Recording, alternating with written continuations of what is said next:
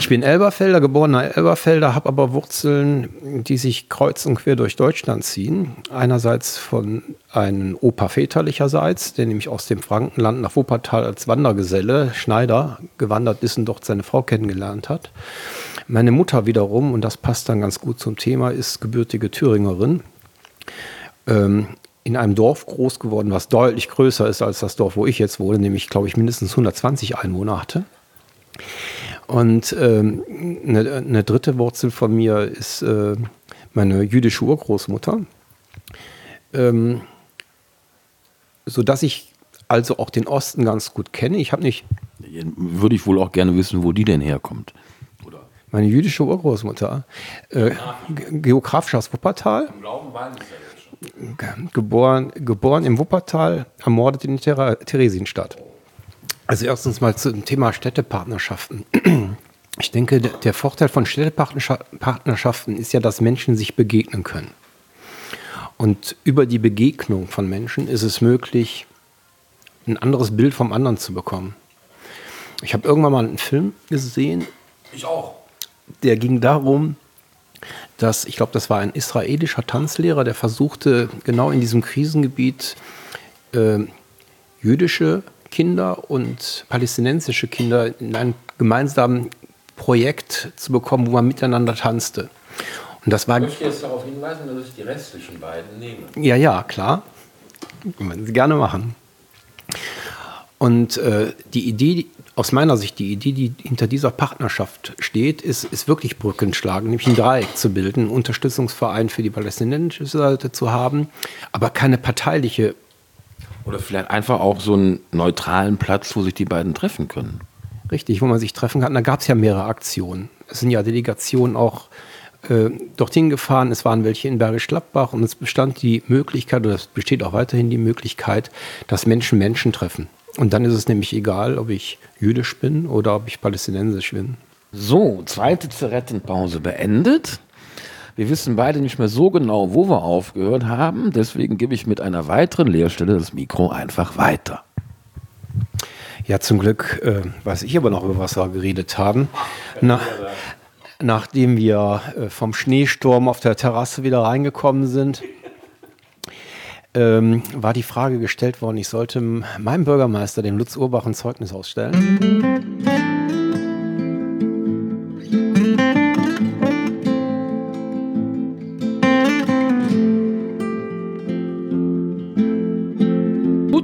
Morgen. Vielen Dank für die Einladung, Herr Bulay. Gerne. Hey, immer erst reden mit dem Mikro. Okay, gerne. ich glaube, ich muss äh, mal überlegen, ob ich mein Podcast-Prinzip ändere. Denn es war ja doch eine, wie soll ich sagen, nicht kurze Anreise hierhin. Wir sind in Nümbrecht und zwar ganz genau. Nee, nee, nee, Nümbrecht ist ganz weit weg. Wir sind im Bischof, das gehört zu Nümbrecht, aber es ist wirklich weit weg. Wir brauchen fünf Kilometer bis Nümbrecht etwa und es ist wirklich abgelegen. Sie haben es gemerkt, Sie haben mich auch nicht so schnell gefunden, ich weiß. Ja, ist richtig, ich bin dran vorbeigelaufen. Und, und mein, meine ersten Worte waren, hier ist man in einer anderen Welt. Und es ist wirklich so. Es ist ein ganz kleines Dörflein mitten im, ich glaube, Oberbergischen. Von wie vielen Häusern? Wir haben 18 Häuser. Und wir haben 36 Menschen, die hier leben. Und ähm, das merkt man auch. Also ich bin mit den öffentlichen Verkehrsmitteln hergekommen und von Bensberg, glaube ich, um halb sieben los und war relativ pünktlich um kurz nach zehn hier.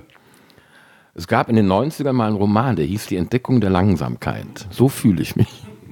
Ja, man kommt hier entschleunigt an. Das kann ich bestätigen, ja. Und Sie werden auch feststellen, wenn Sie im Dorf ein bisschen rumgehen, die Altersspanne ist auch ganz interessant. Unsere Dorfälteste ist jetzt, glaube ich, 96. Man merkt also, man wird im Dorf durchaus alt. Und die kleinsten Einwohnerinnen sind wirklich noch im Kita-Alter. Also gerade geboren sozusagen? Äh, vor drei, vier Jahren geboren. Mhm. Sehr schön. Ähm, ich habe auf dem Weg hierher gesehen eine, eine, eine Fassadendekoration mit, ich glaube, fünf oder sechs übereinander seienden Dartzielscheiben. Da hätte ich ja jetzt gerne eine Erklärung für. Also es sieht auch so ähnlich, wirklich so aus wie Dartzielscheiben, sind aber auch keine. Ich, Es sind gar keine. keine es Was ist es? Ähm, das ist, eine, es ist irgendwie ein, wirklich ein altes bäuerliches Muster. Und ist ein Überbleibsel von der Dorfaktion, die wir vor letzt, äh, letztes Jahr gehabt haben und davor schon mal vor drei Jahren ein, ein größeres Dorffest, wo wir mit acht Künstlerinnen und Künstlern aus dem Oberbergischen Kreis eine Kunstausstellung gemacht haben hier im ganzen Dorf und äh, letztes Jahr auch ein bisschen arg überrascht worden sind von zu gutem Wetter, zu guter Werbung und dann waren auf einmal in diesem relativ kleinen Dorf etwa an dem Tag 1000 Besucherinnen und Besucher. Hier waren 1000 Besucherinnen und Besucher. Ja, ich muss wachen auf das Mikro. Ja, es waren um die 1000 Besucherinnen und Besucher. Wir haben das Fest schon mal gemacht. Da waren, Wir probieren das jetzt nochmal. Es waren über 1000 Besucher. es waren über 1000 Besucher. Perfekt. So, so, so wird's was. Wir kriegen das hin. Ich rufe mich da ein. Ich glaube an uns.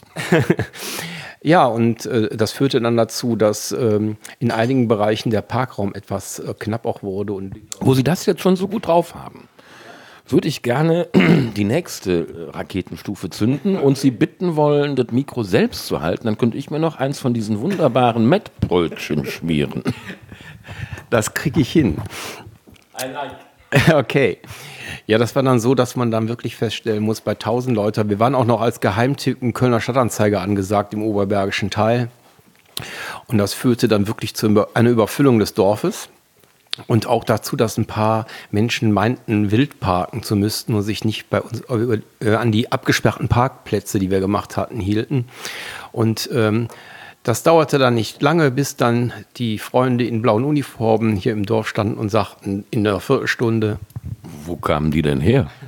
wir wissen es nicht. Weil Polizei sieht man im Oberberg wirklich sehr selten. Eine eigene Wache gibt es jetzt nicht in diesen 18 Häusern, oder? Nein, nein, unsere Infrastruktur besteht aus einem gelben Briefkasten. Das war es dann aber auch schon. Ja, wir haben dann relativ schnell hingekriegt, dass sich die Situation entschärfte, weil wenn man heute auch drüber lacht, die Notwendigkeit, dass äh, Wege frei sind, damit, wenn was passiert, wirklich äh, Krankenwagen, Feuerwehr ins Dorf können, das ist schon eine Notwendigkeit. Und äh, aus solchen Sachen lernt man dann. Und sowas passiert ja auch nicht jedes Jahr. Sowas macht man alle paar Jahre mal, weil sonst ist man auch mit der Organisation durchaus überfordert, weil sowas läuft ja alles ehrenamtlich. Das heißt, dieses Jahr äh, hoffe ich vergebens. Dieses Jahr äh, hoffen sie vergebens und wahrscheinlich auch nächstes Jahr. Ja, Dann, dann ist es ja gut, dass wir mehr als diesen einen Grund für das Gespräch hier haben. Aber ich kann verstehen, dass Sie sich diesen Ort hier ausgesucht haben und ähm, jetzt mal ganz ohne Flachs, äh, das ist es mir wert gewesen, diese zweieinhalb Stunden, wahrscheinlich vier Stunden, bis ich wieder zurück bin. Aber es ist wirklich, äh, wenn man es mal esoterisch ausdrücken möchte, ist es ein Ort mit einer sehr ruhigen, guten Schwingung. Also ich habe jedes Mal das Gefühl, wenn ich von der Arbeit nach Hause fahre, dass ich wieder in Urlaub fahre und dementsprechend hier gut abhängen kann. Und das ist auch der Grund, warum ich in so einem Dorf lebe. Ich komme ja eigentlich aus einer Großstadt gebürtig. Ich bin Wuppertaler oder genauer gesagt Elberfelder. Was denn jetzt aus Wuppertal oder Großstadt? Wuppertal wird immer mehr eine Kleinstadt, wenn das so weitergeht, weil der Einwohnerschwund ist enorm. Und man hat auch immer den Eindruck, Wuppertal verarmt. Aber letztendlich komme ich aus einer größeren Stadt, habe dann auch eine Zeit in einer Kleinstadt gewohnt, in Langenfeld, studiert in Düsseldorf. Aber richtig wohl fühle ich mich wirklich in so einem kleinen Dorf. Kann ich sehr gut nachvollziehen. Also ich komme ja gebürtig aus Kalk, hm, habe auch noch kein Köln-Kalk-Verbot, also darf immer noch durchfahren, habe einen Passierschein. Ähm, habe dann mal, ich glaube, vier, fünf Jahre in der Diaspora verlebt im Norden und war da ein Dreivierteljahr in Worpswede, in dieser Künstlerkolonie. Die ist jetzt ungefähr, ich glaube, 18 Mal so groß wie Bischof, hat aber trotzdem den Vorteil, dass man alles fußläufig erreichen kann und innerhalb von drei Wochen die interessanten Leute der, dieser, dieser, wie sagt man, Sozialstruktur ähm, kennt und weiß, ob man mit denen kann oder nicht und ob es sich lohnt, da wohnen zu bleiben oder halt nicht. Ja, als wir ankamen in dieses Dorf, wussten wir, hier kann man nicht einfach nur wohnen und die Tür zumachen und sagen, es reicht, wenn man einen Tag auf Wiedersehen sagt. Das, das geht auch. Es gibt auch äh, welche, die das so machen, das wird auch so akzeptiert. Es ist überhaupt kein Thema. Aber in so einer kleinen Dorfgemeinschaft, wie ich gesagt habe, 36 Menschen, muss man schon, ist es einfach so, das läuft unter dem Stichwort soziale Kontrolle, wenn man es negativ äh, empfinden will, aber es läuft auch wirklich unter dem positiven Stichwort der sozialen Unterstützung. Wenn ich ein Problem habe hier mit was auch immer, kriege ich jederzeit nachbarschaftliche Hilfe. Das ist überhaupt kein Thema. Also die Unterstützung ist schon groß. Wir waren gerade eben schon beim Ankommen und dem ersten Kaffee bei dem Thema dieses kleinen, dieses kleinen Hüttchens. Da würde ich Sie bitten, dann einfach nochmal kurz für unsere Zuhörerinnen und Zuhörer nachzuerzählen. Wir haben ein wunderschönes Beispiel, was man in so kleinen Gefügen hinbekommen kann, was in großen einfach nicht realisierbar ist. Ja, hier gibt es eine kleine Hütte, die sieht erstmal aus wie so ein Gartenhaus. Man kann sich gar nicht vorstellen, was, was ist da drin? Ist da ein Rasenmäher drin oder was anderes? Aber da sind keine Rasenmäher drin.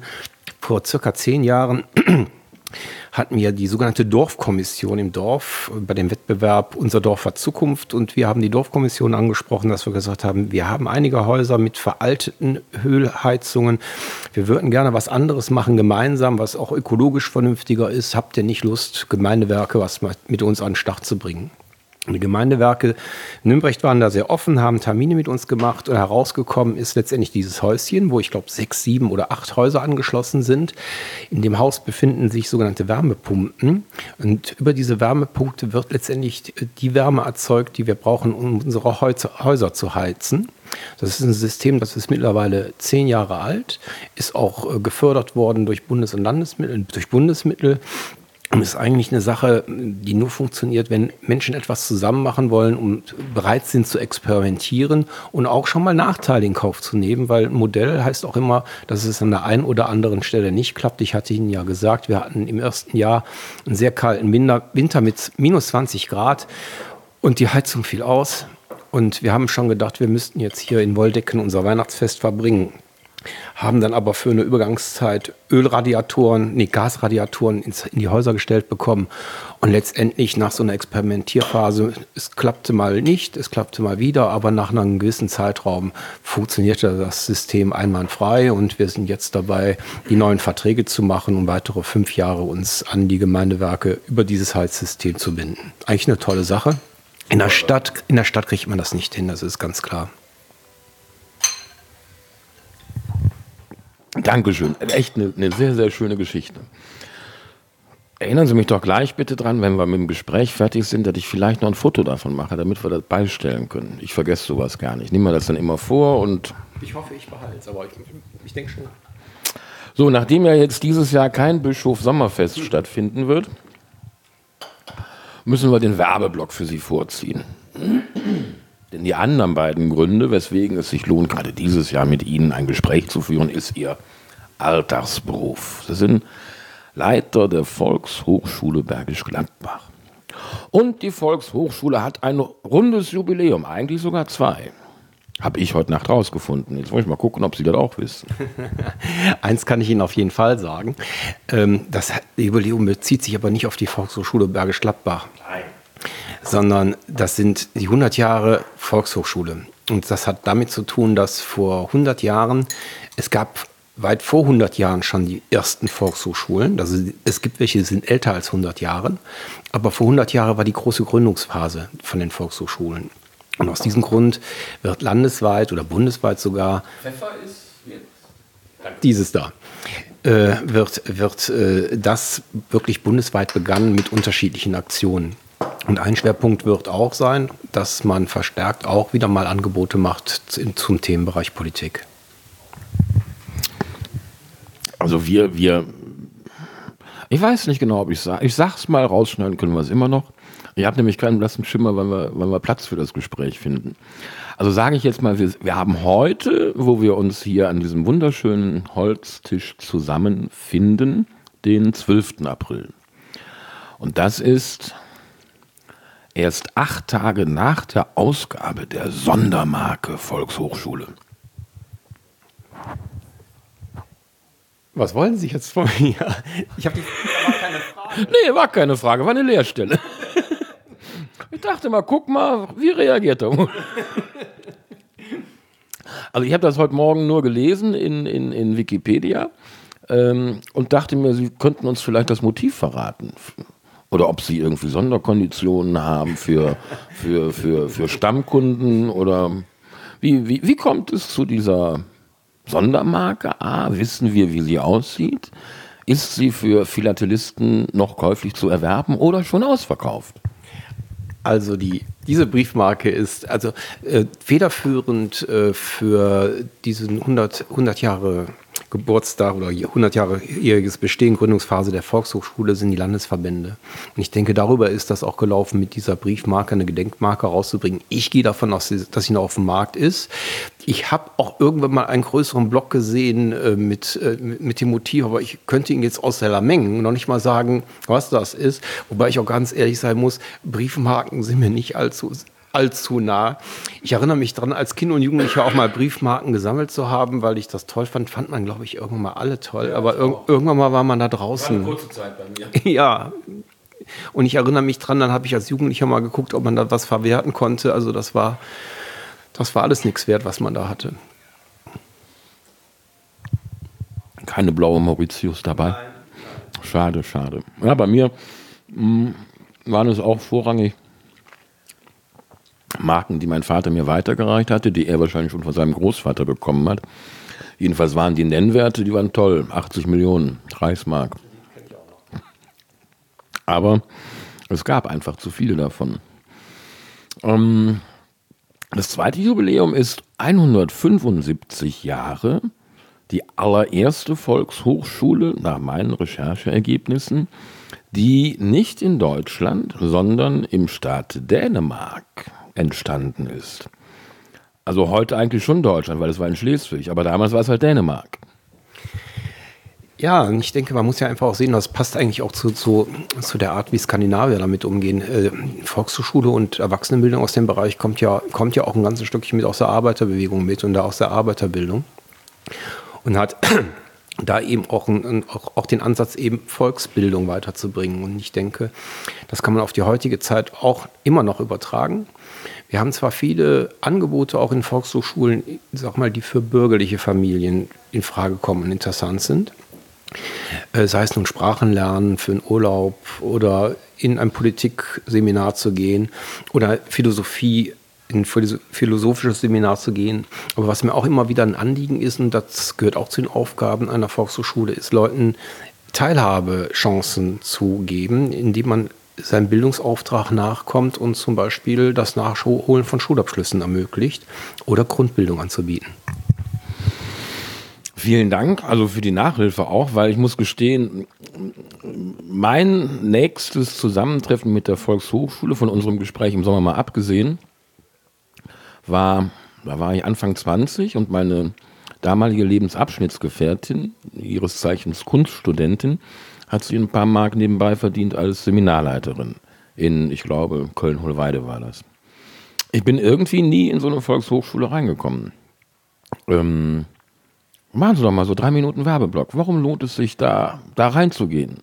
Jetzt äh, grundsätzlich, nicht nur in Bergisch Gladbach, es gibt auch viele Zuhörer in Kleinmachnow zum Beispiel, die werden auch eine Volkshochschule haben.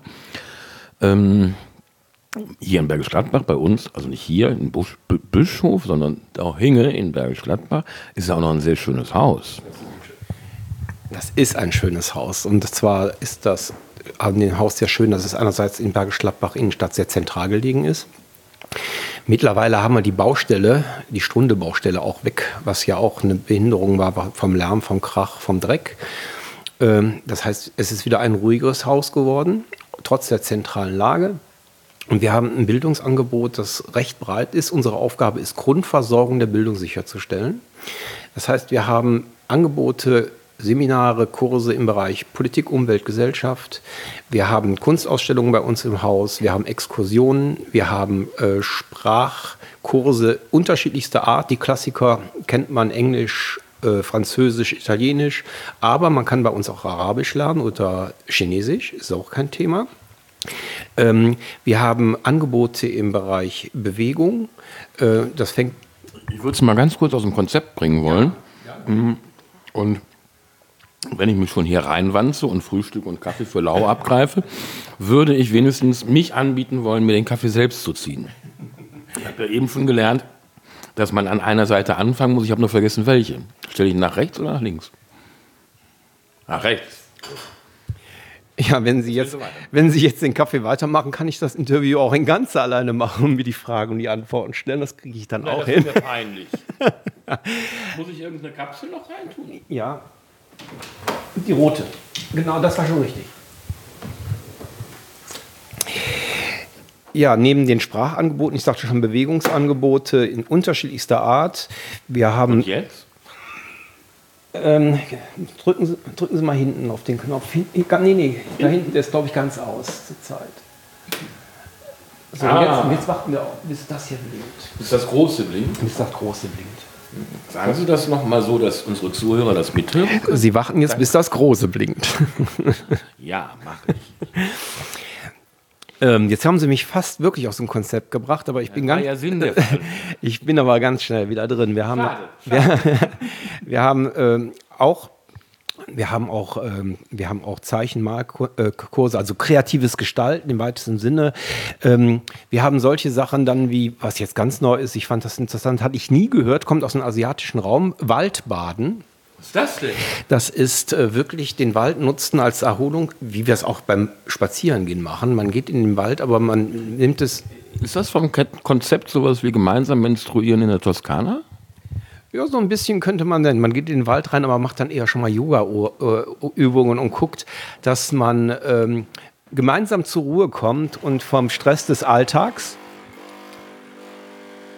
Ich pass auf. Ich, ich, jetzt hört man meine Stimme mit Brummgeräuschen, also dass man vom Stress des Alltags wegkommt. Aber wir haben auch solche Angebote äh, wie intuitives Bogenschießen, also alles, was so eher in den mediativen Bereich reingeht. Aber, und das sagte ich ja, was uns auch ein wichtiger Punkt ist, ist Integrationsangebote. Das heißt, wir machen Integrationskurse für geflüchtete Menschen. Wir machen das Thema Nachholen von Schulabschlüssen. Ha, da muss ich schreien. Da muss ich schreien. Und der Kaffee ist jetzt so wenig, weil gerade das Wasser alle gegangen ist. Und, und deshalb blinkt es auch ein bisschen. Äh, Sie haben, Sie haben ja Freispiel gehabt. Sie konnten ja sagen, was Sie wollen, aber Sie haben angefangen mit Angeboten für Flüchtlinge. Hm? Da muss ich ja gleich nachfragen, wie war das denn mit dem BAMF? Warum hat das BAMF denn damals diese, diese Gelder eingestellt? Ich weiß, es war vor Ihrer Zeit, aber äh, es gibt ja eine Geschichte in Bremen, ne, die äh, bundesweites Interesse oder Aufmerksamkeit zumindest bekommen hat. Ich habe jetzt nur zwei, drei Zeilen gelesen. Und von diesen zwei, drei Zeilen gewinne ich erstmal den Eindruck, als wenn da irgendeine Paragraphenreiterin oder ein Paragraphenreiter in Nürnberg oder wo sitzt das? BAMPF? Unsere Zentra unser zuständige Zentrale ist in Köln. Ah, jedenfalls äh, glaube ich, hat da einer ähm, ist vielleicht mit dem falschen Fuß aufgestanden und hat gesehen, oh, guck mal, die haben da was gemacht, was man gar nicht darf. Aber ich würde jetzt gerne wissen, wie es wirklich war. Es war vor meiner Zeit. Also aus diesem Grund kann ich da nur mit Abstand was zu sagen. Also ich glaube, das ist nicht so einfach. Also erstens mal muss man sagen, Integrationskurse und wie das abläuft verwaltungsmäßig ist sehr stark verregelt. Und das BAMF erwartet von den Durchführenden kann ich das Verb nochmal hören? War das verregelt? Das hieß verregelt. Das heißt, es gibt ganz bestimmte Sachen, die man auch erfüllen muss. Ist das ein Verb, was sozusagen äh, in, in, Gesetzestexten auftaucht? Also ein behördliches Verb? Also ich habe das noch nie gehört. Ich war, ich, also ich bin ja jemand, der 30 Jahre in der Verwaltung arbeitet. Aus diesem Grund, aus diesem Grund denke ich mir, schleift sich da auch etwas ein, was man als Normalbürger so nicht sagen würde. Der Normalbürger würde vielleicht sagen, da gibt es viele Regeln, das ist damit gemeint. Und ähm, es ist nicht so, dass das BAMF ähm, Land auf, Land ab VHS oder anderen Anbietern äh, die Zulassung entzieht. Es war einfach so, und das, dass diese Regel kennt jeder, wer die Musik bezahlt, äh, der, der sagt auch, was gespielt wird. Und wenn wir als Träger äh, Sachen durchführen wollen, die das BAMF bezahlt, dann müssen wir uns auch an den Regeln halten. Und das ist damals in einigen Bereichen, was Abläufe betrifft, Rückmeldungen betrifft, so nicht erfolgt und hat dann letztendlich dazu geführt, dass erstmal diese Zulassung entzogen worden ist nach, meiner, nach meinem Beginn. Ich möchte da nochmal nachfragen. Also ist politisch sehr schön erzählt jetzt, tut keinem weh. Aber man erfährt ja auch nichts. Ne? Also was ist denn, welche Grenzen wurden überschritten? Wie gesagt, ich kann im Nachhinein, ich, ich, bin, nicht, ich bin nicht in die VHS gegangen, habe gesagt, was ist damals alles falsch gemacht worden. Und freiwillig erzählt hat auch keiner. die, ja, freiwillig kann das gar keiner mehr erzählen, weil teilweise die Akteure seinerzeit auch nicht mehr in der VHS arbeiten. Man ist in Rente gegangen und so weiter und so fort. Und die Leute, die jetzt dafür zuständig sind, sind neue. Ich habe eine neue Pädagogin, die für die Integrationskurse zuständig ist. Und ich habe eine Verwaltungskraft, die damals auch noch nicht dabei war. Und meine Herangehensweise war nie zu gucken, nachkarten, was ist alles äh, schiefgelaufen, sondern mein Ziel war zu gucken, wie können wir es gemeinsam schaffen, diese Zulassung wieder zu bekommen. Wir haben dann die entsprechenden schriftlichen Anträge ausgefüllt. Aber was immer wichtig ist, äh, Anträge aus, aus. Das sind drei, die Sie sich genommen haben. Sie können sich auch. Sie, Sie, können, Sie, können, Sie können sich gerne drei nehmen. Mache ich vielleicht, aber nacheinander. Und ähm, was mir immer wichtig ist, wenn man eine gute Zusammenarbeit haben möchte, reicht es nicht, äh, formvollendete Anträge zu schreiben, man muss mit Menschen sprechen. Und deswegen waren wir auch an einem Punkt, als wir unseren Antrag einsenden konnten, haben wir den nicht eingesendet, sondern sind zum BAMF, zu den Menschen, die dort zuständig sind, selber gefahren und haben uns mit denen unterhalten und haben nochmal rekapituliert, was erwartet ihr von uns und was sind wir bereit zu leisten. Und ich sag mal, durch diesen persönlichen Kontakt heute ist es einfach so, wenn irgendwas auffällig ist, äh, dass wir irgendetwas nicht richtig machen würden, würden wir direkt angerufen und würden das dann auch hinkriegen, dass wir es abstellen. Und Anfang dieses Jahres hat dann, das Wort werden Sie auch wieder nicht kennen, hat eine sogenannte Verwaltungsprüfung stattgefunden. Da haben Sie völlig recht. Sie erklären mir das gleich. Ich muss nämlich kurz aufstehen, die Kameras wieder anmachen. Die gehen aber 25 Minuten aus und dann. Okay. Dann kann ich die auch. Ja, ja, ja, ja. Wir könnten eigentlich sogar ein Zigarettenpäuschen machen. Ja. So, wo waren wir vor meinem Zigarettenpäuschen? Bei 175-jährigem Jubiläum einer Volkshochschule, einer Erwachsenenbildungseinrichtung in Skandinavien. Da waren Damals Skandinavien, heute Schleswig-Holstein. Ähm, 175 Jahre, das war. Hatten Sie Mathe-Leistungskurs? Nein. Ich schon, aber das war einer der größten Fehler meines Lebens. Hat meinen Abi-Durchschnitt ziemlich äh, nach unten korrigiert. Na, jedenfalls war es äh, relativ kurz äh, nach der Französischen Revolution. Ja, das, äh, die Idee, auch gerade der, ja, durch die Französische Revolution ist, kam es ja letztendlich auch zum Erstarren des Bürgertums ein ganzes Stückchen mit. Also der Adel hatte da erstmal eine ganze Zeit nicht mehr so viel zu lachen. Und ich denke, da ging es ja darum, auch, ich sag mal. Ist auch schwierig, wenn der Kopf gar nicht mehr auf den Schultern ist, dass man noch lachen kann. Dann lacht man nur einmal, das stimmt. Ähm, und ich denke, da ging es wirklich um, um den Gedanken, emanzipatorisch Leute ja, ich sag mal, Herr oder Frau ihres Geschehens äh, werden zu lassen. Und ich denke, das hat auch viel, sehr viel mit, mit Bildung zu tun. Und äh, da waren durchaus auch emanzipatorische Bewegungen zu erkennen. Und das sind so zarte Pflänzchen dann von diesen 175 Jahren. Ja, also ich würde das ja sogar noch, noch äh, pointierter formulieren wollen. Ich glaube ja, dass 1789 die quasi die Stunde der Wiedergeburt der Demokratie war, zumindest in Europa. Soll ich jetzt. Wie, ich, das ist schon wieder eine Leerstelle, wie Sie wollen.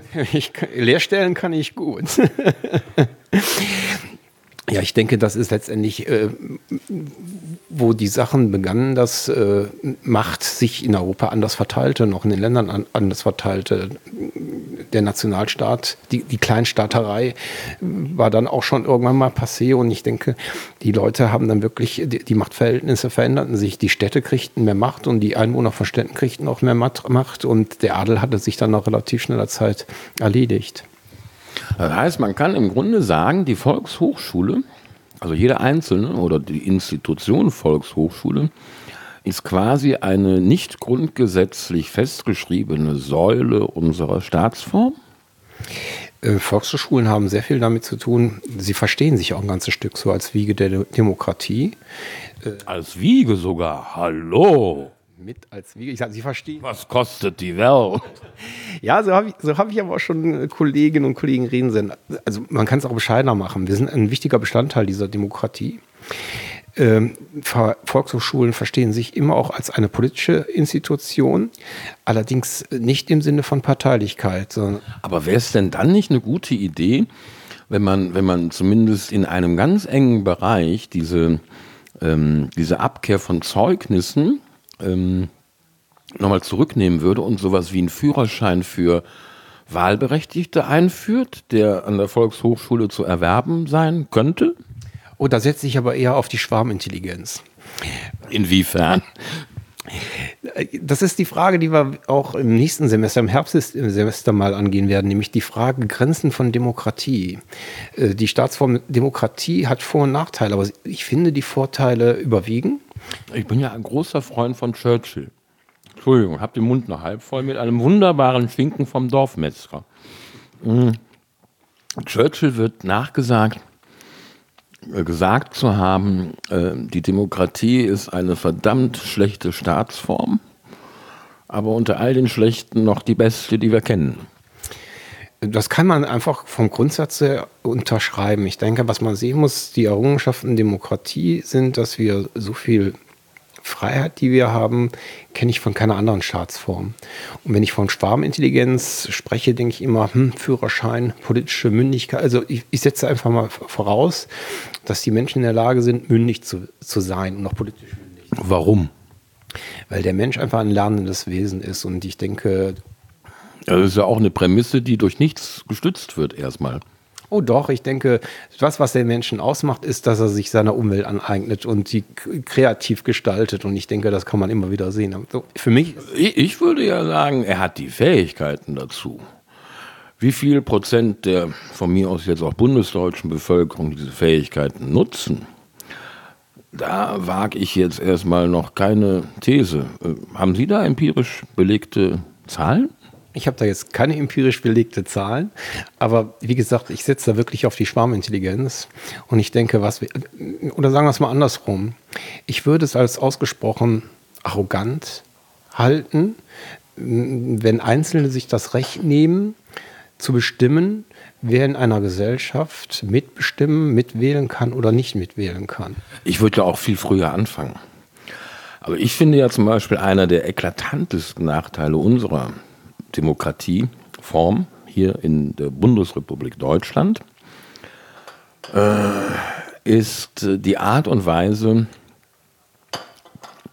welche Charaktere sozusagen in die erste Reihe der Staatenlenker kommen, fast natürlich. Also jetzt in der zweiten und dritten Generation, nachdem die Gründungsväter und Mütter jetzt ja doch alle langsam weggestorben sind. Ähm, natürlicher Lauf der Dinge.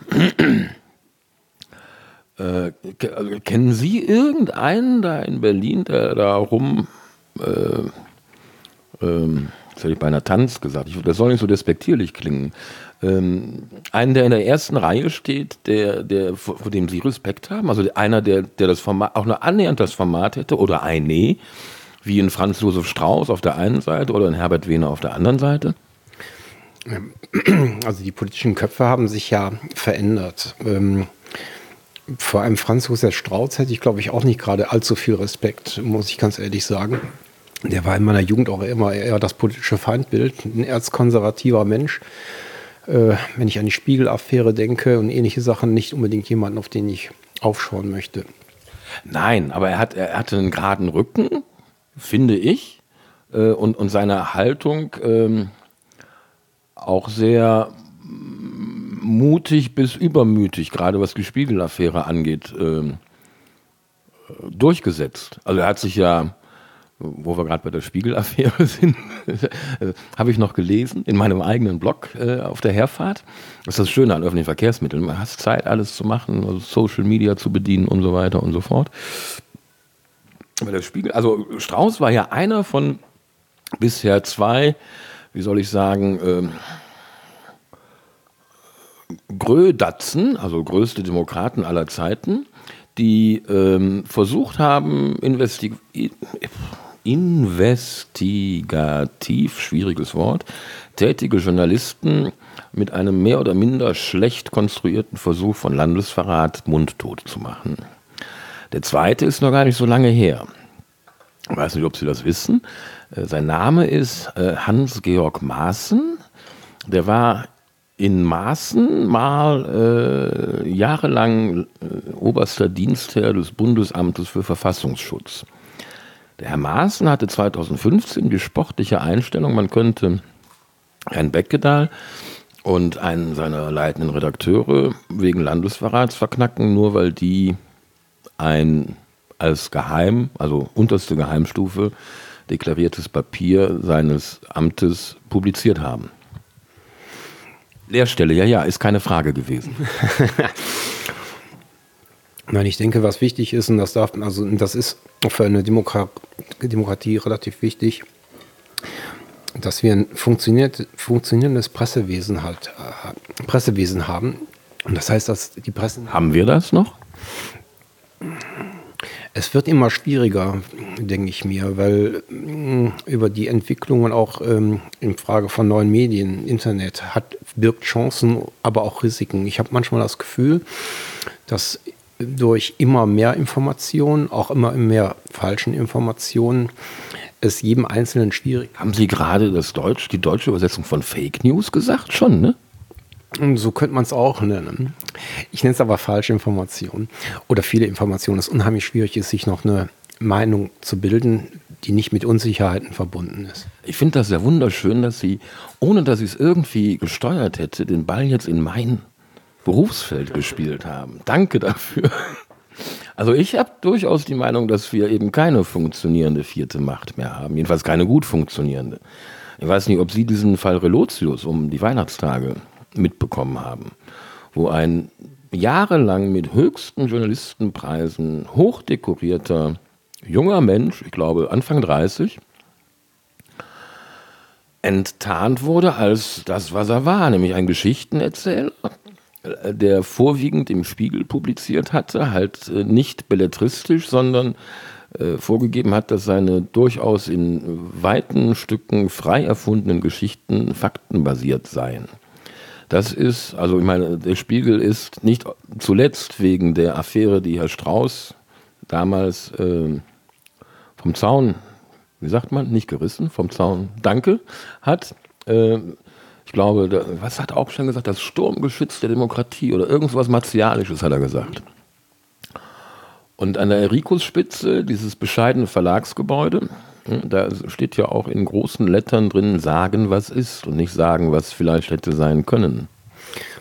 Also erst mal zum Spiegel. Ich erinnere mich eigentlich schon daran, dass ich damals in meiner Abiturzeit haben wir vom Spiegel eigentlich schon gesprochen, als von der Bildzeitung für Intellektuelle. Oh, sehr schön. Kann dich nicht. Gefällt mir aber gut. Und das war sie immer ein ganzes Stückchen. Die hat ja auch ihre Artikel entsprechend aufgebaut. Das war schon in vielen Bereichen kräftig Trivialliteratur. Ich glaube, der Kater hat wieder Hunger. Ja, die Katze versucht, die Tischhoheit zu gewinnen. Ähm, Stimmt, ist eine Sie, Entschuldigung. Jazz. Hallo Jazz. Ich denke, das Problem ist ganz einfach, wenn Journalismus, ähm, man verdient da sein Geld mit. Nee, das ist, genau das ist das Problem. Man verdient eben nämlich kein Geld mehr damit. Also Sie müssen, wenn Sie Journalist sein wollen, jedenfalls freier, dann müssen Sie äh, eine gute Partie haben und eingeheiratet haben. Also als Hobby ist das wunderbar. Ähm, und es, also bleiben wir mal im Spiegel. Da kenne ich mich ein bisschen aus. Äh, da gibt es ja Spiegel Online auch. Und man erkennt die Redakteure, die beim Printmedium arbeiten und die, die beim Online-Medium haben. Woran erkennt man die? Man erkennt sie an dem Verkehrsmittel, mit dem sie zur äh, zur, zur Schicht erscheinen. Ne? Der Spiegelredakteur ist ja Teilhaber, ist ja quasi, ich glaube, fast genossenschaftlich organisiert. Wunderbare Idee von Augstein auch. Die kommen also mit dem Porsche ne? und der Online-Redakteur kommt mit dem Fahrrad.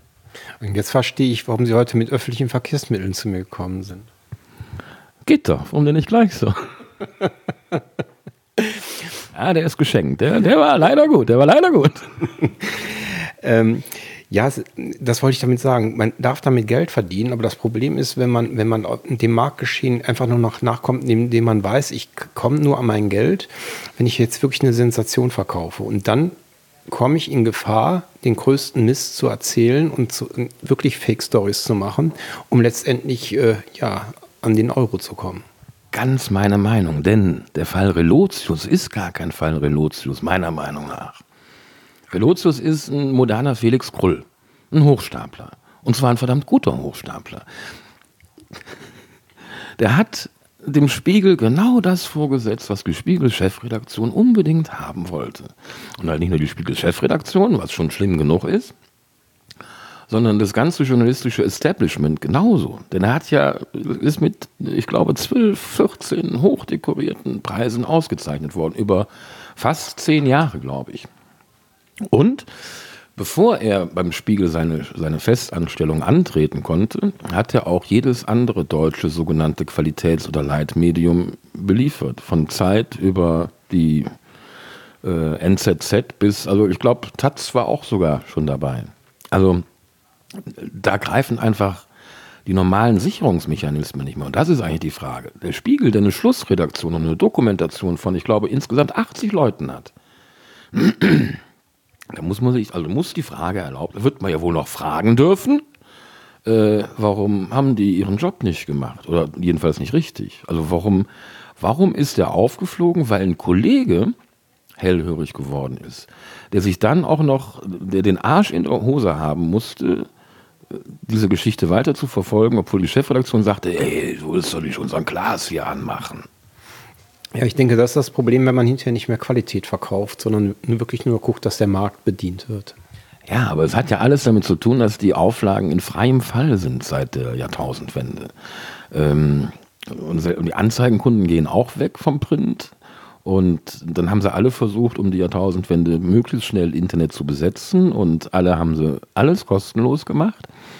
Und ähm, ja, jetzt äh, ist das schwierig, irgendwie genug Geld zu generieren, um die Leute anständig zu bezahlen.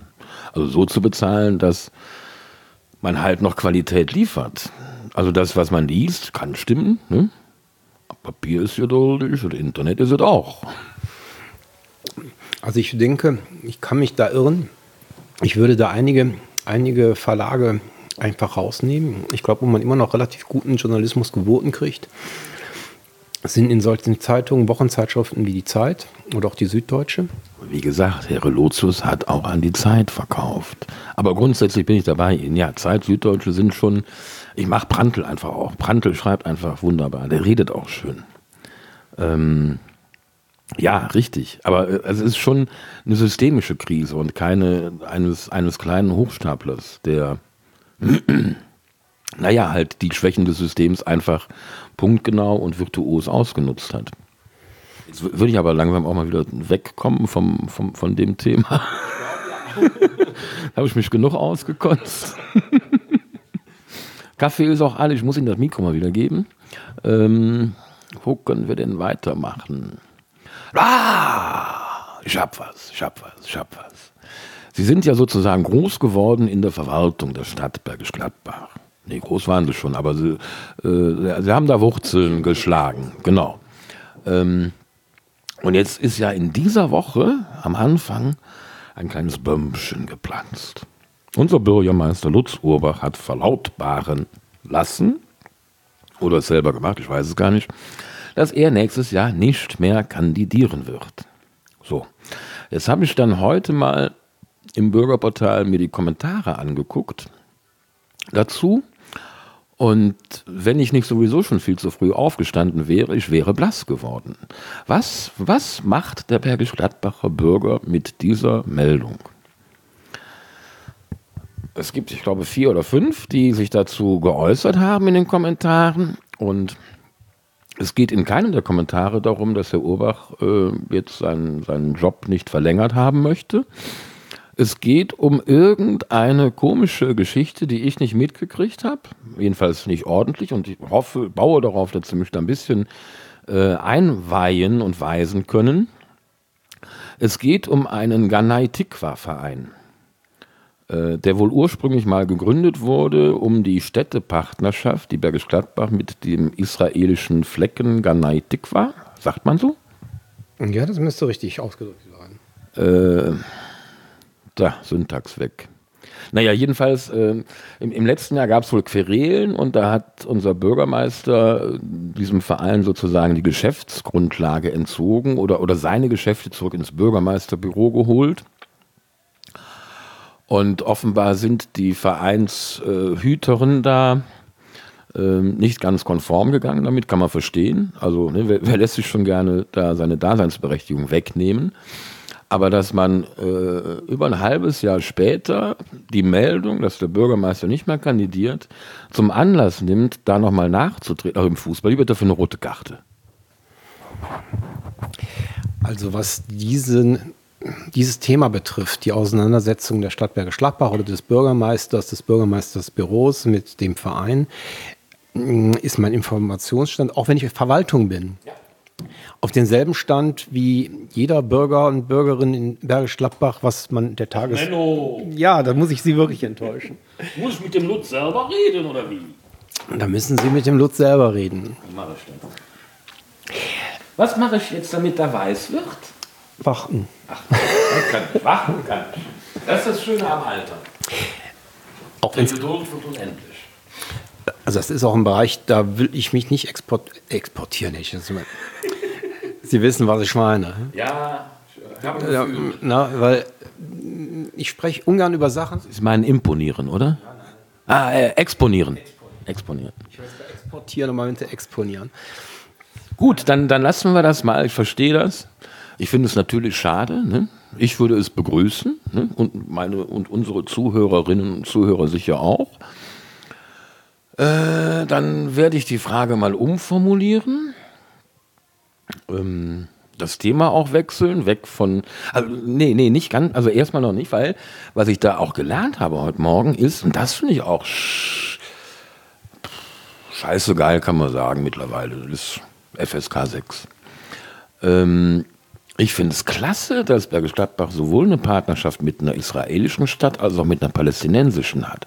Und das ist, glaube ich, zumindest eine Mitursache für diesen Konflikt, den es da gibt. Aber die, diese Idee, dass man mit diesen beiden Konfliktparteien, äh, um jetzt mal seine Diktion aufzugreifen, dass man da Brücken baut, ist grandios. Das wollte ich noch loswerden, hätte da gerne Meinung von Ihnen zu. Und dann äh, würde ich auch äh, sozusagen aus Verwaltungssicht äh, mal so ein, ähm, eine kleine, ähm, wie sagt man, ein Reifezeugnis. Also stellen Sie doch mal unserem Bürgermeister ein Zeugnis aus. Also erstens mal zum Thema Städtepartnerschaften. Ich denke, der Vorteil von Städtepartnerschaften ist ja, dass Menschen sich begegnen können. Und über die Begegnung von Menschen ist es möglich, ein anderes Bild vom anderen zu bekommen. Ich habe irgendwann mal einen Film gesehen. Ich auch. Der ging darum, dass, ich glaube, das war ein israelischer Tanzlehrer, der versuchte, genau in diesem Krisengebiet äh, jüdische Kinder und palästinensische Kinder in einem gemeinsamen Projekt zu bekommen, wo man miteinander tanzte.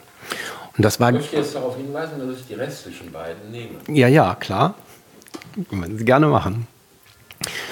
Und äh, die Idee, aus meiner Sicht, die Idee, die hinter dieser Partnerschaft steht, ist, ist wirklich Brücken schlagen, nämlich ein Dreieck zu bilden, einen Unterstützungsverein für die palästinensische Seite zu haben, aber keine parteiliche. Oder vielleicht einfach auch so einen neutralen Platz, wo sich die beiden treffen können. Richtig, wo man sich treffen kann. Da gab es ja mehrere Aktionen. Es sind ja Delegationen auch äh, dorthin gefahren. Es waren welche in Bergisch Gladbach und es bestand die Möglichkeit, oder es besteht auch weiterhin die Möglichkeit, dass Menschen Menschen treffen. Und dann ist es nämlich egal, ob ich jüdisch bin oder ob ich palästinensisch bin. Das lässt sich als Protestant ja einfach behaupten jetzt. Ich bin kein Protestant. Aber Sie haben mir doch eben in der Zigarettenpause gesagt, dass hier Oberberg protestantisch wäre. Jetzt wieder Telefon. Meine Herren, meinen Sie es nicht? Ja, machen Sie mal. Lassen Sie sich Zeit. Alles gut. Ich gehe auch.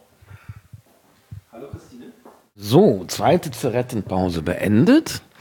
Wir wissen beide nicht mehr so genau, wo wir aufgehört haben. Deswegen gebe ich mit einer weiteren Leerstelle das Mikro einfach weiter. Ja, zum Glück äh, weiß ich aber noch, über was wir geredet haben.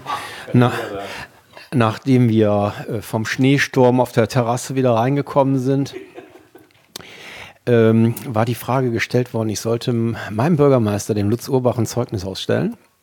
Da, da, kann ich grundsätzlich was dazu sagen. Also, um Bürgermeister sein zu wollen, muss man, glaube ich, ein besonderer Art Mensch sein, weil ich glaube erstmal grundsätzlich. Was für eine Art Mensch muss man denn da sein? Die Frage sollte man zum Beispiel in den Lutz Urbach stellen. Er wird das sicherlich beantworten können. Weil, weil nein, ich sage ich sag mal, was, was die Schwierigkeit ist. Also, ich glaube, wenn man Bürgermeister ist, braucht man, was für eine Art Mensch muss man sein, braucht man ein dickes Fell. Weil egal was man macht, ein bestimmter Anteil von Menschen wird immer sagen, hat aber schlecht gemacht. Und äh, das heißt, man muss mit Dauer, dauerhaft mit Kritik umgehen können. Ich glaube, das ist nicht so schwierig, wenn die Kritik sachlich ist, weil dann kann man auch sachlich darauf antworten. Aber ich denke, es gibt auch immer wieder unsachliche Kritik. Und äh, wir haben leider auch durch die sogenannten sozialen Medien im Internet, äh, Facebook und so weiter, die kann man auch teilweise als unsozial bezeichnen. Oder asozial. Oder asozial, weil man muss feststellen, eigentlich kann man in der Anonymität des Netzes sein, wer man will.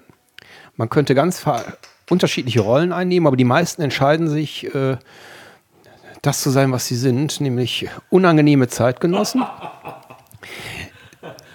die scheinbar unter, unter, unter der Anonymität des Netzes meinen, wirklich Leute mit Hasstiraten aburteilen zu können. Und ich denke auch, das, das sind auch Sachen, die auch, auch unsere Bürgermeister aushalten müssen, auch der Lutz Obach aushalten musste.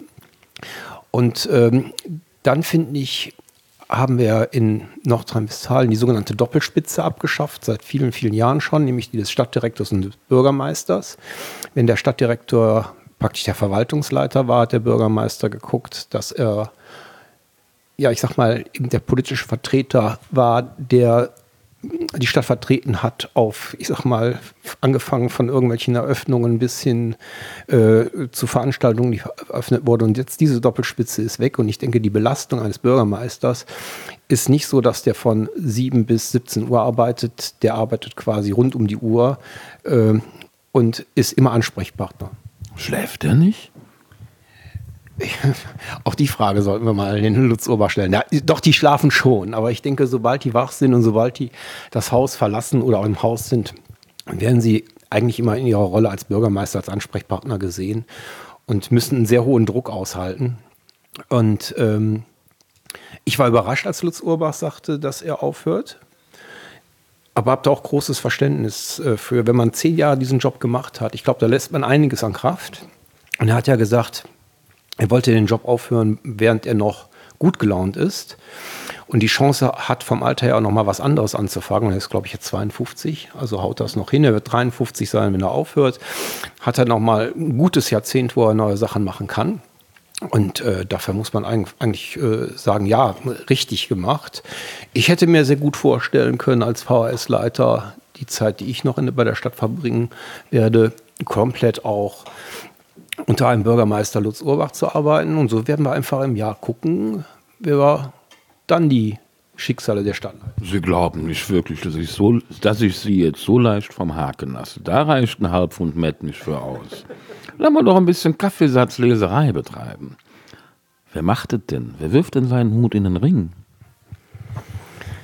Habe ich zurzeit ganz, ganz wenige Fantasien. Also entweder muss es, äh, also wir müssen ja sagen, es müssen ja mehrere Leute Hüte werfen. Ne? Und äh, können aber. Ne? Äh, ich, kein Zwang. Es ist kein Zwang. Aber ich denke. nicht zwangsrequiriert als Bürger. Man muss es freiwillig machen. Ähm, das ist wirklich Kaffeesatzleserei. Also entweder nimmt man jemanden, der jetzt schon in der Kommunalpolitik unterwegs ist, oder. Da leuchtet so das Lämpchen sogar. Ja.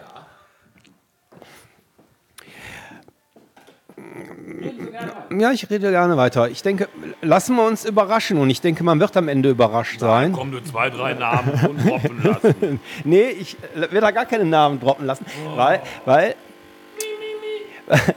weil ähm, Ja, ich habe da einen kleinen Nachteil. Ich bin ja selber in keiner Partei drin, weiß da auch keine parteilichen Internas, weder von der SPD noch von der CDU. Ich kann nur hoffen, oder was ich wichtig finde, dass den Bürgern bei einer Wahl eine Alternative aufgezeigt wird, dass wir also auch mehrere Kandidaten haben und dann wird man sehen müssen. Ich denke mir, was, egal wer Bürgermeister wird, äh, ein Bürgermeister von der Stadt Bergisch Gladbach hat auf jeden Fall den Vorteil, dass er einen guten Unterbau hat, nämlich eigentlich eine Verwaltung, die relativ, nee, nicht relativ, recht gut funktioniert. Und das habe ich in den 30 Jahren, in denen ich da arbeite, feststellen können. Hauptsächlich natürlich im Bereich Soziales und Jugend, aber ich denke, da ist einiges an guter fachlicher Arbeit geleistet worden. Da habe ich ja jetzt eine Frage. Wenn Sie 30 Jahre in der Verwaltung drin waren, ähm, wo, wo, holen Sie denn die Vergleichsgrößen her? Also um beurteilen zu können, ob jetzt die Verwaltung von Bergisch Gladbach eine gute ist. Weil man natürlich in Netzwerken arbeitet. Ich bin ja, ich bin ja lange Zeit im Fachbereich Jugend, Soziales, äh, Jugendhilfe und Sozialplaner gewesen und äh, da gibt es natürlich Arbeitskreise von Planern an unterschiedlichen Städten. Und dann kriegt man natürlich auch einiges mit. Aber grundsätzlich finde ich, äh, es gibt viele Verwaltungen, die eine gute Arbeit machen. Und äh, manchmal hat man das Gefühl, dass äh, Leute, die in der Verwaltung arbeiten, immer so dargestellt werden, als wenn sie keine Lust haben zu arbeiten, die, nur in den Sessel sitzen und gucken, dass sie äh, nicht viel arbeiten. Meine Erfahrungen sind da ganz andere. Wir haben sehr viele engagierte Kolleginnen und Kollegen in der Verwaltung. Und das würde ich sagen, stimmt nicht nur für Bergisch Gladbach, sondern sicherlich auch für andere Verwaltungen. Ich habe eine These. Kann diese öffentliche Wahrnehmung vielleicht daher rühren, dass der, ich nenne ihn jetzt mal Normalbürger, Entschuldigung, Normalbürgerin ist natürlich auch, ne, wir müssen gendermäßig korrekt bleiben, ähm, einfach sich keinerlei Vorstellung macht ähm, davon, wie soll ich sagen, langwierig so Entscheidungsprozesse im Rahmen einer demokratischen Struktur einfach sind. Ähm, ich glaube, dass nicht das Problem ist, dass die Leute politische Entscheidungsstrukturen oder Verwaltungsentscheidungsstrukturen nicht kennen. Ich glaube, das Problem liegt einfach daran, dass die Leute einfach nur Erlebnisse oder auf Erlebnisse eingehen, wenn sie negative Erlebnisse haben. Das heißt, wenn, wenn sie irgendwelche Belastungen durch die Stadt erfahren. Ich mache ein Beispiel. Wenn ich eine Knolle kriege, weil ich falsch geparkt habe, dann ist es die böse Verwaltung. Oder wie Lutz Obach selber auch äh, gesagt hat, wenn ich in einen Flächennutzungsplan herangehe, und da muss man herangehen, hat man eigentlich einen Flächenbrand erzeugt, weil nämlich stadtweit Bürgerinitiativen entstehen, weil jeder Angst hat um sein Wohnumfeld. Und dann wird natürlich Verwaltung erstmal als belastend erfahren. Und das kennt man auch. Eigentlich wird immer eher lieber kritisiert als gelobt. Und das haben wir auch im Fall einer Verwaltung. Mhm.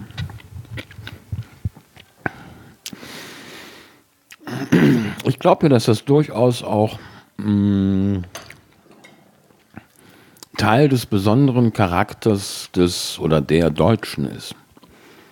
Mm, ich würde mich sogar dahin versteigen, der Konjunktiv ist gar nicht angebracht, ich versteige mich dahin zu sagen, dass in Deutschland schon, jetzt mal im, im europäischen oder auch im weltweiten Kontext, die Kultur des Neides außerordentlich ausgeprägt ist. Keine Leerstelle. Oder? Fragezeichen.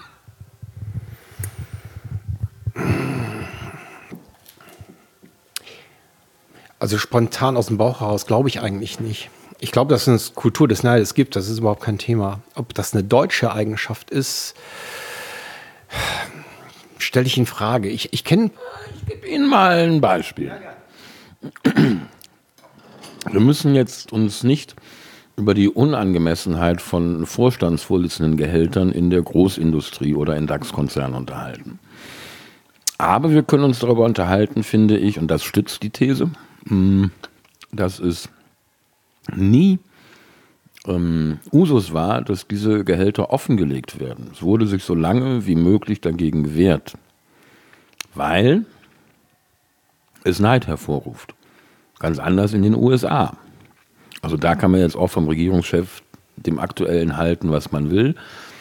Aber wenn da der Zahnarzt mit dem Porsche vorgefahren kommt, dann denkt der amerikanische Normalkunde, boah, der muss seinen Job gut machen.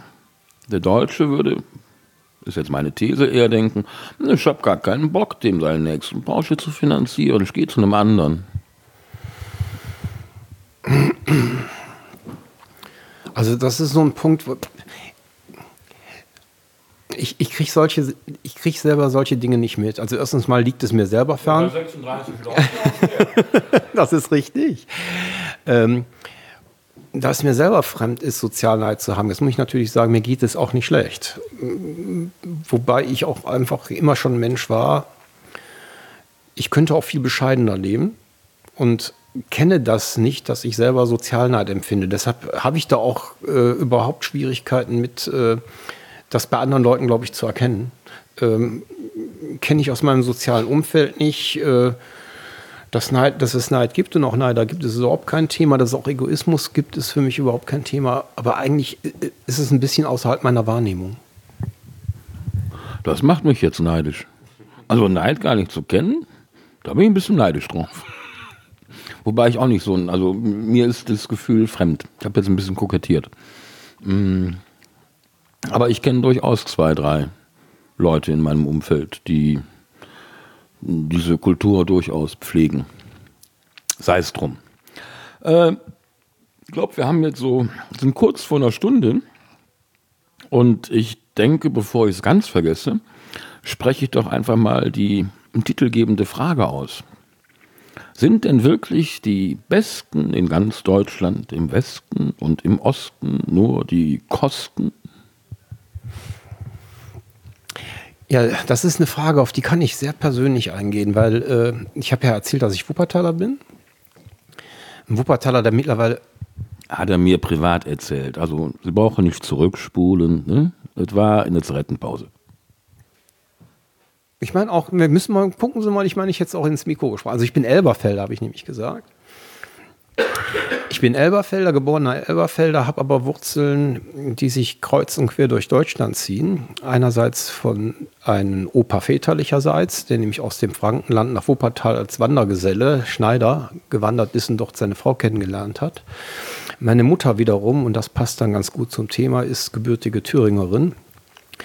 Ähm, in einem Dorf groß geworden, was deutlich größer ist als das Dorf, wo ich jetzt wohne, nämlich, glaube ich, mindestens 120 Einwohner hatte. Und ähm, eine, eine, dritte Wurzel von mir ist äh, meine jüdische Urgroßmutter. Ähm, sodass ich also auch den Osten ganz gut kenne. Ich habe nicht. Würde ich wohl auch gerne wissen, wo die denn herkommt. Oder? Meine jüdische Urgroßmutter.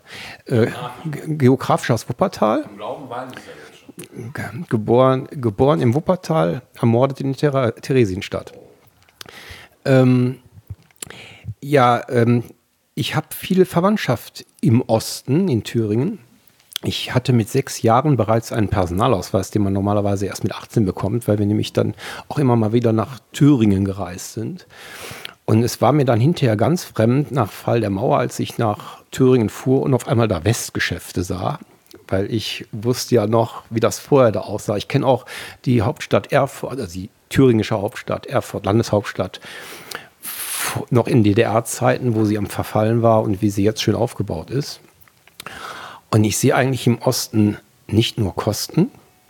Der Osten hat einiges zu bieten, bestand aber auch lange Zeit die Gefahr, dass er abgehängt wird, wirtschaftlich abgehängt wird.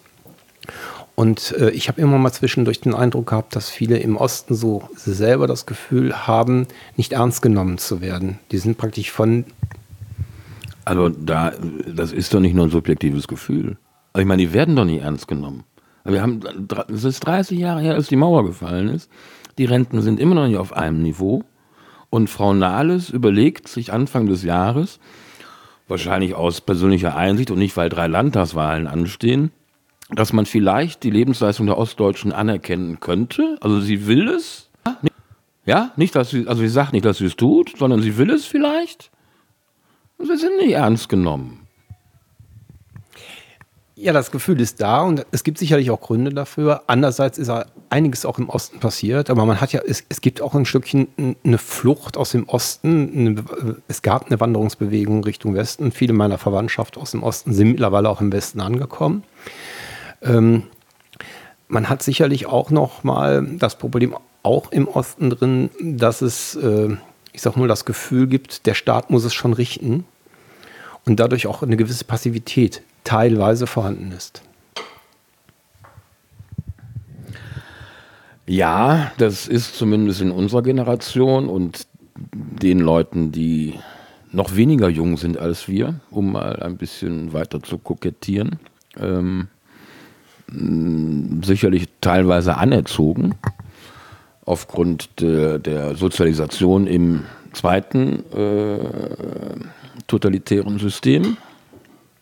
Aber ich glaube ja, dass es auch durchaus einiges damit zu tun haben kann, dass allen Ostdeutschen sozusagen nichts geblieben ist von der DDR. Also alles Verständnis dieser Welt, dass man diese Einheit über den Zaun gebrochen oder hat, danke. Ähm, weil das Zeitfenster, glaube ich, sehr eng war, dass sowohl Frau Thatcher als auch Herr Mitterrand als auch Herr Gorbatschow und Herr Bush äh, keiner von denen Nein gesagt hat. Insofern mein nachträgliches Plazet, äh, den Anschlussparagraphen zu verwenden aus dem Grundgesetz. Ist jetzt aber 30 Jahre her und das Grundgesetz hat immer noch den Artikel 146. Ich glaube nicht, dass der äh, abgeschafft wurde mit einer Zweidrittelmehrheit aber er wird mittlerweile nicht mehr mitgedruckt in den äh, Grundgesetzen, die den Abiturienten ausgehändigt wird. Ich glaube, dass das durchaus ähm, eine verpasste Chance ist in den letzten 30 Jahren, ins Grundgesetz Dinge hineinzuschreiben, also in eine verbindliche und auf äh, Unendlichkeit äh, ausgelegte Verfassung Dinge, die in der DDR gut waren. Und da gab es welche, wie zum Beispiel die Garantie eines Kindergartenplatzes. Da sind wir jetzt, ich glaube, 30 Jahre später darauf gekommen, dass wir zumindest den gesetzlichen Anspruch formulieren. Hätten wir auch schon 90 machen können. Aber wir waren ja Sieger, brauchten wir ja nicht, oder? Ja, das ist das, was ich aber auch sagte. Das führt dazu, dass dann Bürger meinen, der Staat muss es richten. Und äh, es gibt viele Bereiche, was die Leistung, die Leistung des Staates DDR waren, wo da gab es ganz klar, auch was die Rolle der Frau betrifft, war ganz klar, die Rolle der Frau ist berufstätig zu sein und auch berufstätig zu sein. Und das kriegt man natürlich auch nur hin, wenn ich eine entsprechende Kinderbetreuung habe. Und da gab es wirklich eine Rundumversorgung, die gut war.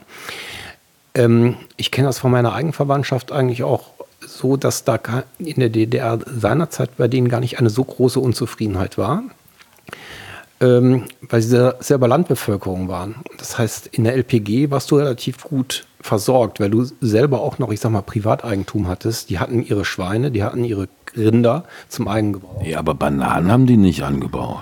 Ja, genau, Bananen, das war schon so eine Sache. Und ich, ich habe manchmal den Eindruck, die, die westliche Demokratie, da wurde sehr stark geguckt nach Coca-Cola und nach Bananen und nach Champignons, also Konsumgüter. Weil ich fand es dann für mich teilweise sehr strange, wenn mein Cousin, ich war damals so um die 16, mein Cousin war bedeutend älter, der war um die 30, in seinem Wohnzimmer auf dem Wohnzimmerschrank leere Coca-Cola-Dosen hatte, äh, als Schmuckstücke. War für mich nicht nachvollziehbar.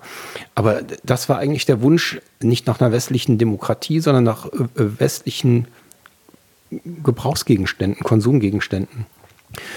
Und ähm, der Konsum des Westens haben die natürlich alles mitgekriegt, weil jeder konnte Westfernsehen gucken. Soweit ging das ja. Nein, nein, nein, nein, das stimmt nicht. Ich war lange Jahre mit einer Dame aus Rügen äh, liiert und es gab durchaus neben diesem Tal der Ahnungslosen bei Dresden auch diese Insel der Ahnungslosen. Bis dahin hat kein Sender gereicht da waren meine thüringischen Verwandten bestens ausgestattet. Die konnten nämlich ARD und äh, CDF gucken, also die kannten das sehr wohl. Ähm, ja, und ich denke, welche Unzufriedenheit ich gemerkt habe, war immer, und das war auch immer Gemunkle, ähm, über wen darf man über wen darf man mit etwas sprechen und äh, welcher Nachbar arbeitet mit für die Stasi. Also diese, diese Verunsicherungssachen gab es da durchaus. Äh, aber ich hatte damals nicht den Eindruck meiner Verwandtschaft, dass man, dass man sehr politisch war im Sinne von, äh, wir wollen Demokratie. Ich habe das eher festgestellt, dass äh, man guckte, man, man, hat sich irgendwie arrangiert im, im System und geguckt, äh, wie man zurande kam. Also ich wusste zum Beispiel, mein Onkel hatte unter den Dachboden einen Auspuff eines Wagens, den er gar nicht fuhr. Den hat er gekauft, weil er wusste, irgendwann mal braucht einer diesen Auspuff. Und dafür kriege ich dann wiederum, was ich brauche. Also da gab es eine ganz andere, andere Kultur des Lebens. Und ich weiß auch, dass meine Verwandtschaft sich in Erfurt an Schlangen angestellt haben, ohne zu wissen, was man vorne kaufen konnte. Man, man wusste, wo eine Schlange ist, ist vorne was, was gut ist oder was man selten kriegt. Mir fällt gerade ein und auf, dass wir beiden Besserwessis uns ja gerade eben äh, ziemlich lächerlich gemacht haben, glaube ich. Wir haben sozusagen in das gleiche Horn gestoßen und gesagt, dass in Ostdeutschland ja vielleicht durchaus diese Mentalität, der Staat müsse es schon richten, vorherrsche. Von Ihnen nehme ich es an, von mir weiß ich es. Ich habe kein bisschen daran gedacht, dass es die Ostdeutschen waren, die die bisher einzige friedliche Revolution hingekriegt haben gegen den Staat, also aktiv geworden sind. Das könnten wir denen jetzt äh, nachmachen. Die jüngste Generation probiert das gerade jeden Freitag. Das war jetzt eine gute Kurve, da gratuliere ich Ihnen zu. Ja. Ja, da entsteht gerade was, äh, was vielen Älteren, so habe ich den Eindruck, Schwierigkeiten macht, das genau einzuordnen. Es ist äh, von Erwachsenen immer wieder beklagt worden, dass Jugendliche unpolitisch seien Wobei dann das unpolitisch Sein immer verwechselt worden ist eigentlich mit was anderem, nämlich dass Jugendliche nicht mehr so bereit sind, in politischen Parteien sich zu engagieren, aber durchaus politisch denken und arbeiten, allerdings immer nur eher projektbezogen und da auch große Interessen haben, etwas umzusetzen. Und nun passiert so etwas wie eine politische Jugendbewegung. Und anstatt froh zu sein, dass dann Jugendliche sich politisch engagieren, wird so eine Bewegung dann erstmal wieder lächerlich gemacht. Da muss ich auch ganz kurz in eigener Sache meinem neuen Dudesfreund sagen, hör mal Christian, da hast du echt, da hast du echt äh, einen Vogel abgeschossen. Guck doch mal, dass du demnächst äh, vielleicht morgens schon was isst und nicht immer abends erst. Unterzuckerung, da, da macht man manchmal Sachen, da sagt man welche, die man vielleicht am, am nächsten Morgen, wenn man was gegessen hat, gar nicht mehr gesagt haben möchte, oder? Also, äh, ich, ich habe gestern gehört von einem guten Freund, Harald Lesch, der ja, sag ich jetzt mal, über viele Zweifel erhaben ist, was ähm, blindes Revoluzertum angeht. Der ist wohl mal gefragt worden kürzlich, ob er denn wohl auch Professor geworden wäre, wenn er freitags nicht zur Schule gegangen wäre. Woraufhin Herr Lesch lakonisch antwortete, ja. Ja, und ich kann mir auch vorstellen, dass es äh, durchaus, was die Jugendlichen jetzt am Freitag, am Freitag machen, nämlich nicht zur Schule gehen, sondern zu protestieren, für sie eine Form ist auch zu lernen, wie man Herr oder Frau von Verfahren sein kann, beziehungsweise wo man, wo man schafft, seine eigenen Bedürfnisse nach außen zu artikulieren. Das sind ja nun mal auch Lernprozesse. Und Hut ab, einige Bergisch-Gladbacher Schulen, auch hier im Oberberg weiß ich das, als die landesweite Demonstration vor kurzem war, haben daraus, damit die Schüler nicht ins Unrecht gesetzt werden, daraus Schulexkursionen gemacht, Schulausflüge gemacht. Und ich fand das eine hervorragende Art und Weise, äh, wie Lehrerinnen und Lehrer oder auch Schulleitungen damit umgegangen sind. Ist das dann schon de jure ein Akt zivilen Ungehorsams oder institutionellen Ungehorsams? Ich würde es jetzt mal als zivilen Ungehorsam äh, bezeichnen und wir müssen uns im Klaren sein. Ich weiß, was das ist. Das ist einfach rheinische Lebensart. Mag sein, aber der Oberberger ist auch oberbergische Lebensart. Aber ich denke, was wichtig ist, das kennen wir alles, Protestformen wirken erst dann, auch öffentlich und medienwirksam, wenn es Regelverstöße gibt. Äh, ansonsten verkommt das Ganze auch irgendwann ähm, es wird einfach sonst nicht wahrgenommen. Es besteht natürlich immer wieder auch die Gefahr, dass solche Sachen dann als Inszenierung verkommt und hinterher inhaltsleer wird. Da ist ein wunderbares Beispiel der Hambacher Forst, finde ich. Also dieses kleine Fitzelchen Wald, was da noch ist, ist es ja nicht wirklich wert fürs Weltklima. Aber es ist ein Exempel, das da statuiert wird und äh, einfach eine Front, die sich äh, angeboten hat, weil sie relativ nah an einem der größten Sender Deutschlands ist, nämlich dem WDR. Und man ein schöne Hashtags formulieren konnte auch und äh, ist einfach die, also die, die grundlegende ähm, Frage, wohin gehen wir denn energiepolitisch als Land, äh, an, an einem Exempel statuiert wird, das eigentlich lächerlich ist. Aber so ist es halt in der Mediendemokratie manchmal. Nicht immer sachbezogen.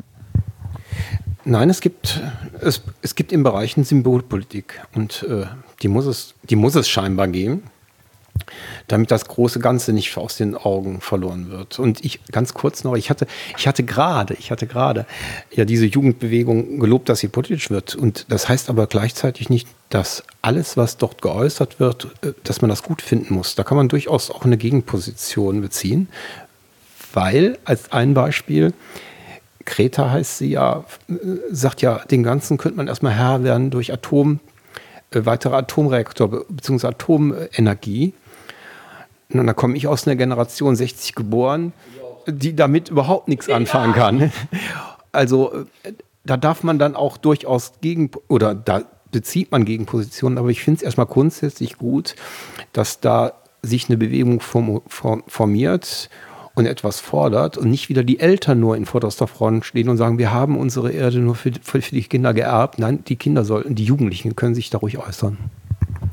Ja, und ähm, es ist ja auch für Greta ein freies Land. Also das Schöne daran ist ja, egal wie man da inhaltlich zu stehen mag, dass sie ihre Kritik nicht destruktiv, sondern konstruktiv äußert. Sie also Gedanken macht, was kann man tun, um dem fortschreitenden Klimawandel Einhalt zu gebieten.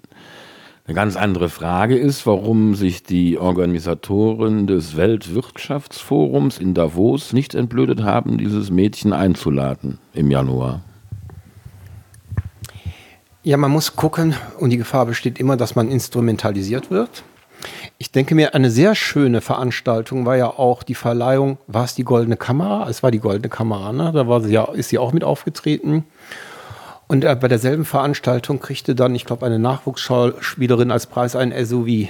Ähm, äh, ja, das, das, das, fand ich, das fand ich wirklich scharf. Und ähm, äh, da, merkt, da merkt man, und die Gefahr besteht natürlich, dass man sich natürlich mit Teilen das Gesicht des Jugendprotestes ist momentan Greta und dann schmückt man sich mit ihr und die Gefahr besteht, irgendwann mal ist diese Zitrone ausgewrungen. Dann wird sie von den Medien genauso auch wieder weggeschmissen werden, sag ich mal. Nein. Und ich fand das jetzt schon interessant. Es kursiert ja im Netz auch ein Foto einer vermüllten Straße, eine Fake-Fotografie, wo gesagt wird, dass so sieht die Straße aus, nachdem die Freitagsdemonstration vorbei war, wobei das ein gefaktes Foto ist. Aber man sieht, äh, da werden, da werden Realitäten konstruiert und ja, aber das war doch nie anders. Also ich erinnere mich gerade, ähm, als wenn es gestern gewesen wäre, ist jetzt schon zwölf Jahre her oder 14, aber es war auch 14 Jahre nach Mauerfall, dass ich sozusagen das erste Mal mit äh, der Dame, die ich eben schon erwähnte, beisammen saß und äh, mir der Unterkiefer sowas von runtergefallen ist, als sie mir sagte, ja klar haben wir den Namen der Rose im Kino gesehen. Also meine Haltung war, dass die in der DDR nichts vom Klassenfeind mitbekommen haben. So bin ich äh, beschult worden. Ich bin auch beschult worden von einem Erdkundelehrer. das ist so wunderbar strange, dass ich das jetzt schon zum zweiten Mal zitiere, ähm, der Herr Schuch. Ich weiß den Namen sogar noch. Äh, wir hatten damals diese, diese äh, analogen Karten an Kartenständern, die man, es gab so einen Kartendienst, man musste die irgendwo im Magazin holen und dann aufhängen. Und jedes Mal, wenn wir so eine Europakarte da hängen hatten, äh, begann Herr Schuch mit den Worten, dies hier sind die fälschlicherweise als Polen bezeichneten besetzten deutschen Ostgebiete. Ich bin Jahrgang 66. Das war äh, Ende der 70er, Anfang der 80er Jahre. Ja, ich weiß. äh, Gab es da nicht schon den radikalen Erlass? Der ging aber nur in eine Richtung. ähm, ja, das sind natürlich Konstruktionen von Wirklichkeit. Also ich bin gerade am überlegen. Ich, ich weiß noch, was für meine Cousine äh, Russland war und wo sie, das war für sie wirklich Russland. Das war nämlich eine Radarstation in Nähe von ihrem Dorf. Da hat sie gedacht, das, das wäre Russland. Das war ihre Fantasie. Da war sie allerdings auch noch sehr jung. Die hat hinterher bestimmt in der Schule noch was anderes gelernt. Aber was ich auch festgestellt habe, ist, äh, in der ostdeutschen Bevölkerung gab es eine relativ starke Abwehr gegen russische Menschen, auch gerade russische Soldaten. Das, ich weiß noch, dass ähm, man eigentlich, wenn die in die Dorfschenke kamen, mit denen nicht gesprochen wurde, sondern die wurden an einen separaten Tisch gesetzt. Da erinnere ich mich auch noch dran. Aber natürlich ist es nicht so, dass äh, man als Ostdeutscher nichts von westdeutscher Kultur mitgekriegt hat. Ähm, ich denke mir, da waren auch viel zu viele Beziehungen über der Grenze hinweg, zwischen, äh, Verwandtschaftsbeziehungen. Und ähm, die waren ja nicht nur durch Briefe gegeben, sondern auch durch erst meistens Besuche von einer Seite, nämlich vom Westdeutschen nach Osten.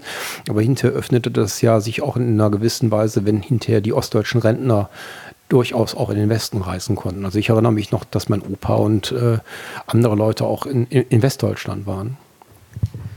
Ja, sie werden da einen ganz anderen Informationspool gehabt haben. Also ich habe keinerlei ver verwandtschaftliche Beziehungen in, in den Ostteil der jetzt Gott sei Dank wieder Vereinigten Republik gehabt und äh, ich war oft das angewiesen, was mir in der Schule oder im Fernsehen beigebracht wurde. Und das war so von heute aus betrachtet durchaus auch demagogisch und populistisch. Wobei wir bei einem neuen Stichwort wären, das ich aber gerne erst nach den nächsten Zigaretten und jetzt brauche ich auch, meine Blase ist voll. Ja, es, ja der, der sieht nicht schön aus. Das kann daran liegen, dass ich keine Kapsel eingetan habe. Ich hätte es ja, ja, ich hätte es ja nett gefunden, wenn Sie das erst bemerkt hätten, als wenn das, wenn das Mikro schon aus. Aber naja, man kann nicht alles haben. Also Toilette. Übertreibungen verdeutlichen. Also nahezu habe ich alles, alles mit demonstriert und dann irgendwann habe ich angefangen zu arbeiten. Und ähm, dann war, glaube ich, 2013, als dieser ehemalige schwäbische Ministerpräsident namens Oettinger, also wie das gleichnamige Bier, der Bier heißt ein bisschen anders, glaube ich. Aber egal, jedenfalls wollte der EU-Kommissar werden. Und die müssen sich ja den Parlamentariern sozusagen in einer Fragestunde stellen. Und da war Herr Sonneborn gerade ordentlicher Abgeordneter, also MDEP, glaube ich, heißt das, für die Partei Die Partei. Und ich habe auf YouTube diese, diesen Ausschnitt gesehen und seinen Fragenkatalog an Herrn Oettinger. Ich bin aus dem Lachen nicht mehr rausgekommen. Und mit das Schönste war die Schlussbemerkung. Herr Oettinger, ich möchte Sie bitten, die Fragen auf Englisch zu beantworten. also seitdem, also ich habe dann auch unmittelbar un, un, ähm, danach einen Mitgliedsantrag ausgefüllt. Bin seitdem ordentliches Parteimitglied und hoffe auch, Herrn Sonneborn vor dieses Mikrofon zu bekommen. Wir sind schon in regem E-Mail-Kontakt. Allerdings hat er, glaube ich, sowas geschrieben wie, er wagt zu bezweifeln, dass ihm bis zur Wahl langweilig werden würde. Und wenn man sich anguckt, dass er, glaube ich, seit vier Wochen täglich fünfmal irgendwas postet auf Facebook, meine Chancen sind nicht so gut. So, jetzt haben wir schon ein paar Minuten geschafft und wir können, glaube ich, langsam den Epilog einleiten. Ähm, und das Schöne ist ja, dass ich das wieder mit einer Leerstelle mache.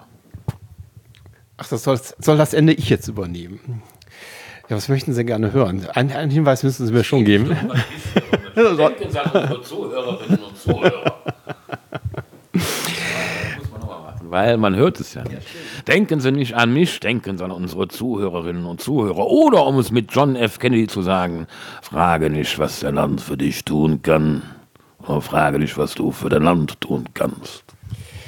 Ja, wenn es dem Ende zugeht, kann ich einfach, einfach schon mal sagen, dass ich Ihnen jetzt unendlich dankbar bin, dass der Plan, den Sie eben hatten, nämlich die Lust, die, die Lust, die, Letz, die letzte Sequenz, nicht die Lustsequenz, die, Letz, die, die letzte Sequenz auf der Terrasse aufzunehmen. Der Freud auch bei uns. auch, auch der Freud ist bei uns. Ähm, Dazu kann ich sagen zum Herrn Freud, ich habe mal eine Bewerbung geschrieben. Der letzte Satz, der häufig heißt, ich freue mich, äh, ich würde mich freuen, mich in ein Vorstellungsgespräch vorstellen zu können. Äh, ich hatte hinterher gesehen, dass ich geschrieben hatte, mich in einem Vorstellungsgespräch verstellen zu können. Also Freud schlägt da schnell zu. Also ich bin Ihnen wirklich dankbar, dass wir jetzt äh, die letzten paar Worte nicht draußen verbringen müssen. Ich mir auch. Weil es wirklich zurzeit äh, Aprilwetter und draußen ist äh, zurzeit nicht Herbst. Und es hat wirklich geregnet. Nein, nee, eben nicht geregnet, sondern geschneit eben. Es hat geschneit. Und deshalb äh, sollen die letzten Worte zumindest im Warmen sein. Wir können auch feststellen, ähm, wir haben hier klar Schiff gemacht. 250 Gramm äh, Schweinemett, Schweine sind vertilgt. Fleischsalat auch relativ. Und das muss auch dazu gesagt werden, äh, es war nicht nur Schweinemett vom Allerfeinsten, es war auch eine Holzpfeffermühle da, die haben wir vielleicht sogar im Bild. Und nicht zu vergessen, das, was ein ordentliches Mettbrötchen ausmacht, sind gewürfelte Zwiebeln und keine Zwiebelringe. Es war alles vom Allerfeinsten hier in Bischof. Genau, und so soll es auch bleiben. Ähm, ja, Wetter kalt, aber in der Wohnung ist es zum Glück warm. Wir haben ja heute über die Wärmeinsel auch schon gesprochen. Die wird vielleicht gleich auch nochmal fotografiert, das Häuschen. Und äh, man merkt, dass sie funktioniert. Ich habe ja auch erwähnt, dass sie nicht immer funktioniert hat, aber letztendlich, wir hatten es schön, warm und anständig. Ja, wunderbares Schlusswort. Dem habe ich nichts hinzuzufügen, außer meinen ausgesuchten Dank für Speise und Trank und äh, mehrere Stunden Redebereitschaft. Vielen Dank. Tschö. Ja, ich bedanke mich auch und sage auch schön. Und mit der Redebereitschaft ist überhaupt kein Problem. Sie wissen ja vielleicht von der, Berufs-, äh, von der Berufsausbildung, ich bin Sozialarbeiter und äh, wir schwaden halt gerne. Jetzt weiß ich, aber Sie wissen genauso gut wie ich, dass man im Internet nicht viel über Michael Buleier herausfinden kann. Und das soll so bleiben. Ja, das, da, dann ist das, was wir hier gemacht haben, kontraproduktiv gewesen. Ich danke also extra nochmal speziell dafür. Tschö. Tschüss.